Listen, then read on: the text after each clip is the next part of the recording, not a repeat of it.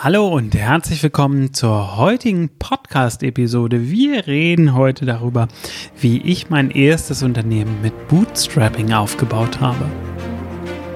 Herzlich willkommen im Podcast Challenger Strategien für Millionäre von Benjamin Michels. Benjamin ist strategischer Berater für Millionäre und dein Impulsgeber rund um Strategien, Mindset und Ziele für echten Erfolg und nachhaltiges Wachstum. Erweitere deine Denkweisen und finde die Klarheit, die du brauchst, um die wichtigen Entscheidungen in deinem Leben treffen zu können. Benjamin zeigt dir, wie du deine eigene Strategie immer wieder neu ausrichtest und mit Kraft, Energie und Klarheit in die Umsetzung kommst. Und jetzt viel Spaß mit Benjamin Michels. Vielleicht erstmal vorweg zur Erklärung, was Bootstrapping eigentlich ist. Bootstrapping bedeutet, dass du kein externes Geld zur Finanzierung aufnimmst, deines Unternehmens, sondern du reinvestierst Gewinne. Und das habe ich in einer ziemlich extremen Form mit meinem ersten Unternehmen gemacht. Man muss jetzt dazu sagen, mein erstes Unternehmen war eine Manufaktur.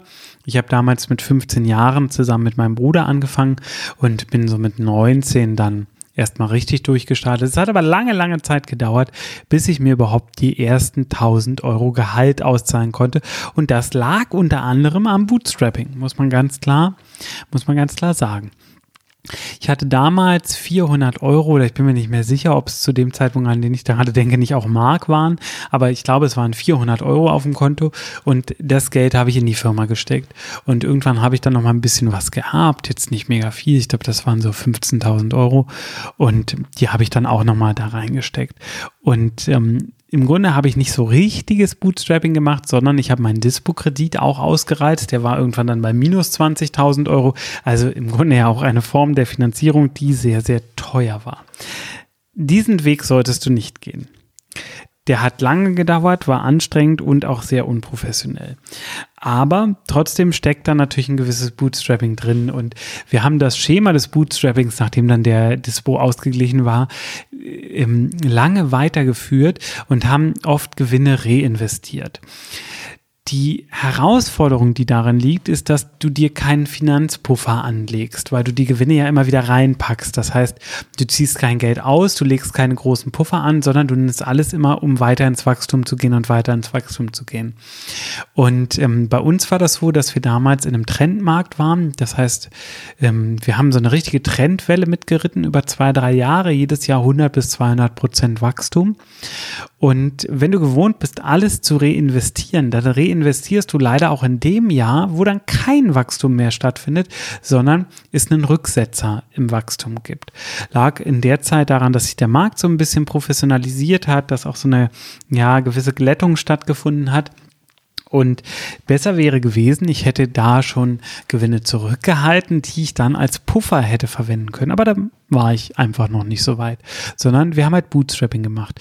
Und das ist halt die große, große Falle, dass wenn immer alles, alles, ich sage mit Absicht alles reinvestiert wird, dass dann keine Puffer da sind. Und deswegen ist meine Empfehlung, nicht alles zu reinvestieren, selbst wenn du Bootstrapping machst, sondern kontinuierlich darauf zu achten, dass Puffer da sind. Also, dass du mit Puffern dann auch arbeiten kannst, wenn es mal nicht so gut klappt. So. Grundsätzlich eignet sich Bootstrapping nicht für jedes Unternehmen. Das muss man ganz klar sagen. Bootstrapping eignet sich nur, meiner Meinung nach zumindest, für bestimmte Unternehmen. Und das sind jene mit hoher Marge. Das heißt, wenn du ein Produkt verkaufst, was eine sehr hohe Marge hat, also geringer Einkaufspreis, hoher Verkaufspreis, wenn du eine Dienstleistung verkaufst zum Beispiel, dann kann die Marge sehr hoch sein. Also wenn du pro verkaufter Produkteinheit oder Dienstleistungseinheit einen hohen Deckungsbeitrag generierst. Deckungsbeitrag ist Umsatz minus Kosten pro Produkt und äh, das macht dann eine hohe Marge aus. So, warum braucht es eine hohe Marge? Weil du ansonsten sehr hohe Stückzahlen brauchst. Und sehr hohe Stückzahlen erreichst du in der Regel nur mit hohem Marketingbudget, das erleichtert es dir bei der hohen Marge. Da brauchst du nämlich in der Regel nicht so ein hohes Marketingbudget und hast viel Geld, was du wieder reinpacken kannst. Das heißt, Geschäftsmodelle, die einen eher geringen Invest brauchen, du musst nicht Maschinen kaufen, du musst nicht Millionen da irgendwie reinstecken oder Hunderttausende, sondern du kannst mit relativ wenig Geld starten, eignen sich auch zum Bootstrapping, weil du startest mit wenig Geld, und du hast aber pro verkaufter Einheit, pro verkaufter Dienstleistung einen hohen Rückfluss an Geld, den du direkt wieder reinvestieren kannst. Damit geht aber meistens auch einher, dass diese Geschäftsmodelle einen sehr hohen Zeiteinsatz benötigen. Also du bist vom Invest gar nicht so hoch, du hast eine gute Marge, fließt also gut Geld zurück, du musst aber meistens ziemlich viel Zeit aus Geschäftsführungssicht oder aus Sicht der Person, die das Ganze koordiniert, reinstecken. Das heißt, das ist meistens so ein Negativkompensationsfaktor. Aber das ist so die typische Art von Geschäftsmodell, die ich im Bootstrapping sehe. Hohe Marge, geringe Investitionskosten, hoher Zeitaufwand. Nicht geeignet, muss man auch ganz klar sagen, ist Bootstrapping dann, wenn du stark skalieren möchtest, weil die Skalierung durch deinen Umsatz limitiert ist. Das heißt, du generierst ja nur eine bestimmte Menge an Gewinn und du kannst nur so stark skalieren, wie der Gewinn ist, den du reinvestieren kannst. Und an der Stelle kann eine Finanzierung von außen einfach auch super Mehrwert bringen. Die muss natürlich irgendwie zurückzahlen oder du verkaufst Unternehmensanteile, aber Du kannst natürlich noch mal eine viel stärkere Finanz äh, Skalierung schaffen, wenn du die richtige Finanzierung hast. Dafür hat Bootstrapping gegenüber Bankkrediten oder Venture Capital natürlich einen großen Vorteil. Du hast deine Unternehmensanteile, du hast keine Verbindlichkeiten zusätzlich. Du musst keine Kredite zurückzahlen und nichts. Und das gibt natürlich ein richtig gutes Gefühl, wenn du weißt, ja, da bin ich frei ich kann immer noch für mich selbst entscheiden. Ich habe vielleicht nicht so stark skaliert, wie ich hätte skalieren können, aber dafür geht es mir gut. Ich bin frei, ich habe keine Kredite, ich habe keine anderen, anderen Entscheider mit drin, sondern mir geht es richtig gut. Das Spannende ist natürlich, dass du Bootstrapping nicht permanent machen musst, sondern du kannst auch nach Unternehmensphase entscheiden. Du kannst auch ein Unternehmen mit Bootstrapping aufbauen dann aber sagen, okay, jetzt holen wir uns Kapitalgeber mit rein und äh, geben Firmenanteile ab oder holen uns irgendeine Form von Kredit oder ähnliches, sodass du im Endeffekt diese Bootstrapping-Phase verlässt. Den Fehler, den man meiner Meinung nach nicht machen sollte, ist, die EDA-Kosten zu ignorieren. Also nehmen wir an, es ist im Grunde egal, ob du selbst gründen möchtest. Also du gründest jetzt noch mal ein zweites Unternehmen aus und rechnest deine Arbeitszeit mit rein oder Du ähm, hast Mitarbeiter, die eine Ausgründung für dich machen sollen. Und es wäre ein Fehler, nicht mit einzuberechnen, was die Arbeitszeit kostet. Weil gerade in so ein neues Vorhaben, egal ob es eine komplette Neugründung ist oder eine Ausgründung innerhalb eines bestehenden Unternehmens, so ein Neuvorhaben braucht immer einen massiven Zeitinvest. Und den würde ich von Anfang an mit einberechnen. Und dann kann es sein, dass du feststellst, oh Gott, wenn ich das so sehe, ja, dann brauchen wir irgendwie doch eine Finanzierung für das Vorhaben. Und das verschleiert man halt durchs Bootstrapping. Wo man denkt, ja, da, äh, da brauchen wir gar nicht so viel Geld. Hier, guck mal, die eine Person, die was macht und irgendwie ich sage mal 5.000, 6.000 Euro, so. Und ähm, ja, aber die Person, die was macht, wie viel machten die? Was kosteten die im Monat? So, und dann ist man nämlich doch ganz schnell bei ganz anderen Beträgen. Und ähm, das ist der Grund, warum ich Bootstrapping nicht so optimal finde, weil es einfach zu einem der größten Fehler generell in Projekten hinführt, nämlich nicht sauber vorher geplant zu haben.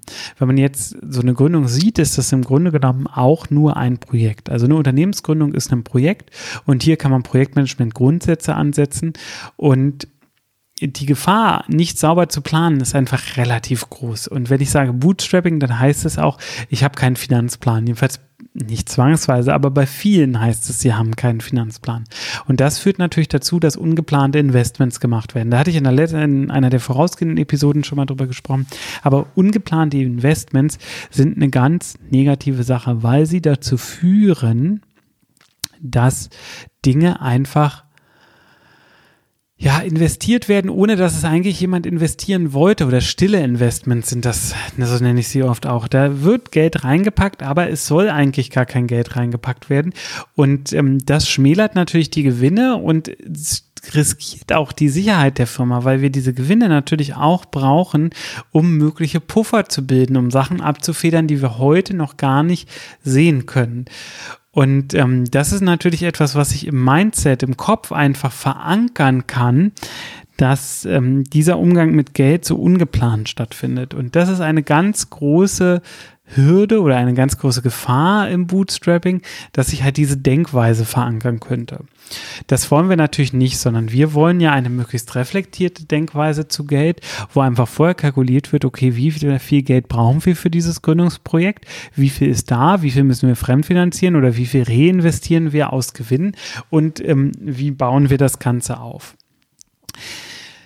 Bootstrapping ist meiner Meinung nach eine adäquate Form, ein Unternehmen aufzubauen. Kann auch eine sein, die unheimlich viel Spaß macht, weil du natürlich einen Cashflow Flow entwickelst aus dem, was du bisher machst. Und das macht es natürlich total interessant. Aber und ähm, das muss man auch sagen, da stehen natürlich die genannten Gefahren mit im Zusammenhang. Das heißt, du musst für dich gut entscheiden, möchtest du eher finanzieren, möchtest du eher Bootstrapping machen, wie sehen deine nächsten Ausgründungen aus oder Neugründungen, je nachdem, wo du stehst. Ich hoffe, die Episode hat dir geholfen, das einfach ein bisschen reflektierter zu betrachten und zu überlegen, okay, bin ich da vielleicht auch schon auf die Gefahren drauf reingefallen und habe so dieses Bootstrapping-Mindset behalten, obwohl wir von unserem Wachstum her da eigentlich gar nicht mehr sind. Wenn dir die Episode heute gefallen hat, dann lass mir gerne eine positive Rezension bei Apple Podcast da, ein Herzchen bei Spotify oder ein Like auf einem Social Media deiner Wahl. Ich freue mich in einer der nächsten Episoden von dir zu hören. Wenn du mir irgendwas sagen willst, schreib mich gerne über benjamin-michels.de an. Ich freue mich von dir zu hören. Bis dann, mach's gut, tschüss.